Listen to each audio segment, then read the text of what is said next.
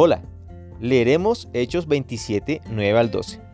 Y habiendo pasado mucho tiempo y siendo ya peligrosa la navegación, por haber pasado ya el ayuno, Pablo les amonestaba diciéndoles, varones, veo que la navegación va a ser con perjuicio y mucha pérdida, no solo del cargamento y de la nave, sino también de nuestras personas. Pero el centurión daba más crédito al piloto y al patrón de la nave que a lo que Pablo decía, y siendo incómodo el puerto para invernar, la mayoría acordó zarpar también de allí por si pudiesen arribar a Fenice, puerto de Creta que mira al nordeste y sudeste, e invernar allí.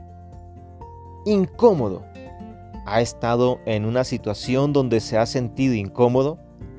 Lo incómodo en la situación de aquella tripulación era el puerto para invernar, pero a esta se suma que Pablo veía que, por la contrariedad para navegar, sufrirían perjuicio y pérdida, en tanto que el centurión no. Allí había un conflicto de opinión. En situaciones así, o como la que vivimos con la pandemia, se puede sentir incomodidad o molestia por la gran diversidad de opiniones que existen, en especial cuando cada uno quiere defender la suya. Mi consejo es que en situaciones así no permitamos que se afecte la fe tampoco las relaciones con los demás que son más importantes que nuestras opiniones. Debemos aprender a soportarnos los unos a los otros, esperando en Dios. Él siempre tiene el control.